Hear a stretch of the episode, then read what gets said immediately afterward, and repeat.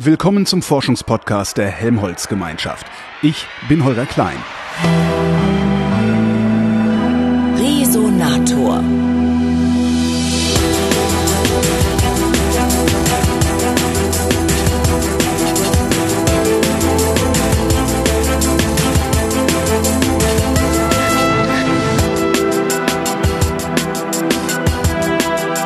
Deutschen Elektronensynchrotron in Hamburg leitet Robin Sandra die Theoriegruppe am Center for Free Electron Laser Science. Ich bin hingefahren, um mir Quantenmechanik erklären zu lassen und habe immerhin schon mal eine Sache gelernt. Quanten sind keine Teilchen. Der, der Begriff der Quanten kommt von der Tatsache her, dass in der Quantenmechanik die Bewegung gebundener Teilchen energetisch quantisiert ist. Und was ich damit meine ist, beim Wasserstoffatom, da haben wir dieses schöne Bild, da fliegt ein Elektron irgendwie um einen Kern herum. Wir denken da ganz gern an ein Planet, der fliegt um eine Sonne herum. Und wenn wir in der klassischen Mechanik an die Bewegung des Elektrons um den Kern uns, äh, uns diese Situation vorstellen und wir fragen, welche Energie kann denn ein Elektron haben, wenn es sich um den Kern herum bewegt? Die Energie setzt sich zusammen aus der Bewegungsenergie, der kinetischen Energie und der potenziellen Energie, die von der Anziehung des Elektrons durch den Kern herrührt. Diese beiden Energien zusammen bestimmen dann die Gesamtenergie des Elektrons. Mhm. Die klassische Mechanik würde sagen, dass die möglichen Zustände des Elektrons sind im Wesentlichen Zustände, wo das Elektron jede mögliche negative Energie haben kann, und zwar jede, bis praktisch minus unendlich, wenn nämlich das Elektron sich um einen ganz, ganz kleinen Radius um den Kern herum bewegt und hat man ganz, ganz viel negative potenzielle Energie. Mhm. Und wenn das Elektron im ganz, ganz großen Radius um den Kern herum fliegt mit vielleicht relativ kleiner kinetischer Energie, kann es mit einer Energie etwa um die Null herum sich drum bewegen. Also es gibt gebundene Bewegung, Gebunden heißt also, das Elektron fliegt nicht weg. Und die klassische Mechanik sagt, jeder Energiezustand mit Energien zwischen praktisch Null und wesentlichen Minus und endlich sind klassisch erlaubt. Es gibt immer eine klassische Lösung der Newton-Gleichung, die eine solche Bewegung beschreiben wird eines solchen Elektrons um einen Kern. Mhm. Die Quantenmechanik sagt, das ist nicht wahr. Es gibt nur ganz diskrete, quantisierte Energie, Eigenzustände, die das Elektron haben kann, in denen sich das Elektron quasi stationär, es geht um die stationäre Bewegung, sozusagen klassisch gesprochen so wie eine periodische Bewegung. Ja. Es gibt nur in diesen diskreten Quantenenergien Zustände, mit denen sich das Elektron bewegen kann. Das hat zum Beispiel relativ dramatische Konsequenzen dafür, wie wir zum Beispiel unsere Umgebung sehen.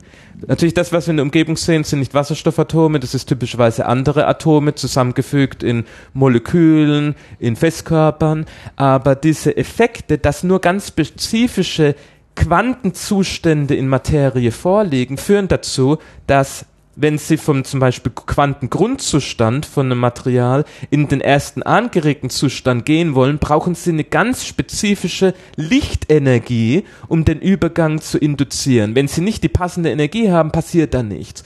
Und das ist mit ein Grund, ich würde sagen, das ist der Hauptgrund, warum Materie verschiedene Materialien verschiedene Farben haben. Es hängt davon ab, welche Lichtwellenlänge, welche Photonenergien aus weißem Licht mhm. entfernt werden durch Absorption der Photonen.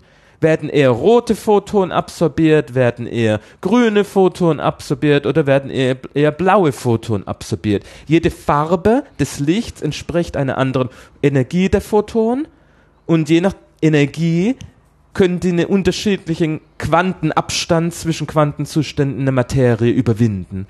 Was bedeutet Quantenzustand? Das habe ich nicht kapiert. Ja.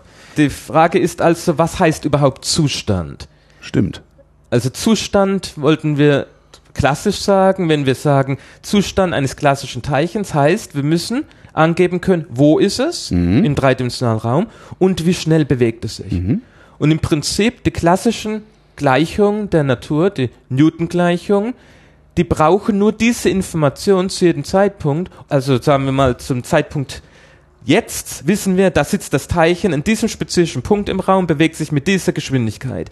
Diese Information reicht, eine klassische Mechanik, um mithilfe der Newton-Gleichung, wenn man die Kräfte auf das Teilchen kennt, die Zukunft des Zeichens vorherzusagen. Ja. Man kann dann für alle Zeiten sagen, wo bewegt sich das Ganze hin. Mhm. Deshalb können wir auch relativ gut sagen, wie bewegen sich die Planeten um, die Stern, um, das, um ihre jeweiligen Sternen herum.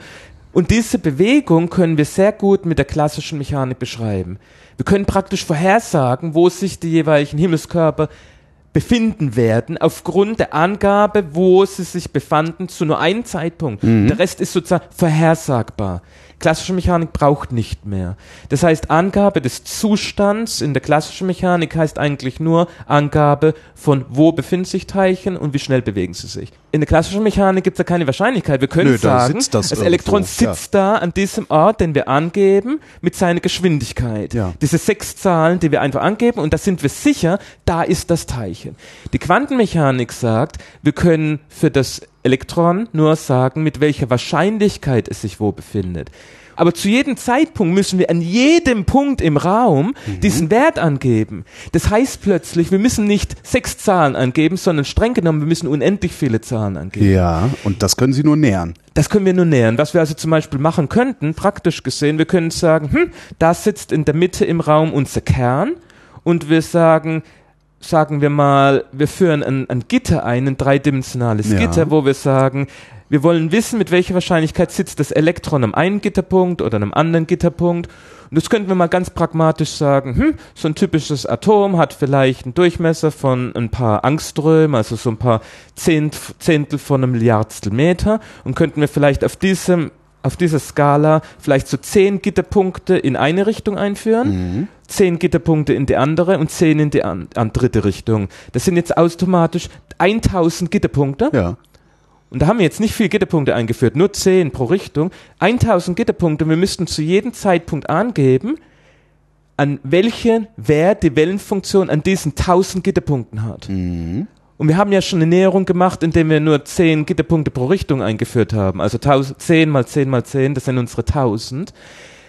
1000 Zahlen und nicht 6. Ja. Bei klassischen Teilchen brauchten wir nur sechs Zahlen, hier brauchen wir schon tausend. Wenn ich ein bisschen ambitionierter bin und sage, ich möchte aber in jede Richtung, ich möchte das ein bisschen feiner auflösen, dann würde ich vielleicht 100 Punkte pro Richtung nehmen, dann brauche ich schon 100 mal 100 mal 100, brauche ich eine Million Zahlen zu jedem Zeitpunkt. Für ein Elektron. Ein Elektron. Und jetzt kommt der Punkt, wenn wir das gleiche Spielchen machen fürs Heliumatom mit zwei Elektronen, dann müssen wir nicht nur die jeweils für die X-Komponente von Elektron 1, Y-Komponente von Elektron 1 und Z-Komponente von Elektron 1 diese 10 mal 10 mal 10, sondern nochmal 10 mal 10 mal 10 und nicht Ja. addiert, sondern multiplikativ. Das heißt also, wenn wir 10 Gitterpunkte für Elektron 1 in X, Y, Z-Richtung machen und auch für Elektron 2, dann haben wir 10 mal 10 mal 10, 1000, mal 10 mal 10 mal 10, sind wir schon bei, bei 10 hoch 6. Also das heißt schon eine Million Gitterpunkte nur für zwei Elektronen, obwohl wir ganz schwach das Ganze diskretisiert haben, also nur ganz wenig Information gesampelt haben. Und wir lösen mit so einem schlechten Gitter die Gleichung auch nicht sehr akkurat. Ja. Also da ist wahnsinnig viel Information, die man halten müsste im Prinzip. Und man hat von vornherein durch das Diskretisieren des Raums, was in der klassischen Mechanik so nicht notwendig ist, Ja. hat man Ungenauigkeit eingeführt Ja. in der Rech Berechenbarkeit des Ganzen. Warum eigentlich? Also wa wa warum reicht Warum? warum? reicht Ihnen die die äh, Weil wir Newtonsche nicht? weil wir lauter Phänomene mittlerweile kennen, wo wir mit der klassischen Mechanik nicht weit kommen. Und da gehören insbesondere auch diese Effekte, dass wenn wir in At Atome mit Licht bestrahlen, dass wir nicht Absorption von Licht kriegen bei beliebigen, kontinuierlich sich verändernden Lichtenergien. Wir sehen nur bei ganz, ganz diskreten Farben, dass etwas Energie aufnimmt. Wir sehen quasi, dass Atome nur in spezifischen, diskreten Paketen von Energie Energie aufnehmen abgeben können. Die ganze Quantenphysik hat praktisch mit Atomphysik-Experimenten begonnen. Wirklich wortwörtlich Experimenten an Atomen. Spektroskopische Experimente. Das bedeutet, wo man Licht verschiedener Farben verwendet mit diesem Licht Atome beleuchtet und guckt, bei welcher Farbe reagiert das Atom. Da hat man festgestellt, unterschiedliche Atome, die haben wortwörtlich eine Art Fingerabdruck, einen Farbfingerabdruck, der ganz spezifisch ist für das Atom. Und dann hat man versucht, mit klassischer Mechanik das zu verstehen. Ja. Zum Beispiel hat man versucht, sowas wie das Wasserstoffatom zu beschreiben, indem man weiß, dass es diese Coulomb-Anziehungskraft zwischen Kern und Elektron gibt. Sind ähm, eine Teilchen positiv geladen, das andere negativ, die ziehen sich an. Dann hat man die Newton-Gleichung gelöst und hat man festgestellt, da gibt's keinen spektralen Fingerabdruck. Jede Energie in diesem Zustand, in diesem System ist möglich. Man könnte auch nur ein bisschen Energie zu führen und man könnte dadurch einen neuen Zustand des Systems erreichen, der klassisch erlaubt ist. Aber experimentell nicht. Sieht man das nicht. Okay. Man beobachtet es nicht. Das heißt, man hat da ein gutes Beispiel und damit hat, wie gesagt, die ganze Historie der Quantenphysik begonnen. Immer wo man gesehen hat, klassische Mechanik war nicht in der Lage, das Verhalten zu beschreiben, hat man aufgegeben und hat dann festgestellt, man braucht eine neue Form von Mechanik. Und die wurde dann erfunden im Wesentlichen äh, erstmal in einer Art Ad-Hoc-Variante, sprich mit viel Intuition und heute auch nicht mehr akzeptiert. Das nennt man die alte Quantentheorie. Man hat gesehen, irgendwo muss man die klassische Mechanik modifizieren. Und im Wesentlichen wurden 1925 und 1926 zwei Wege zur Quantenmechanik aufgezeigt. Der erste war von Heisenberg 1925 und ein Jahr später 1926 von Schrödinger. Und das war dann der Startpunkt quasi für Quantenmechanik, so wie wir es heute verstehen.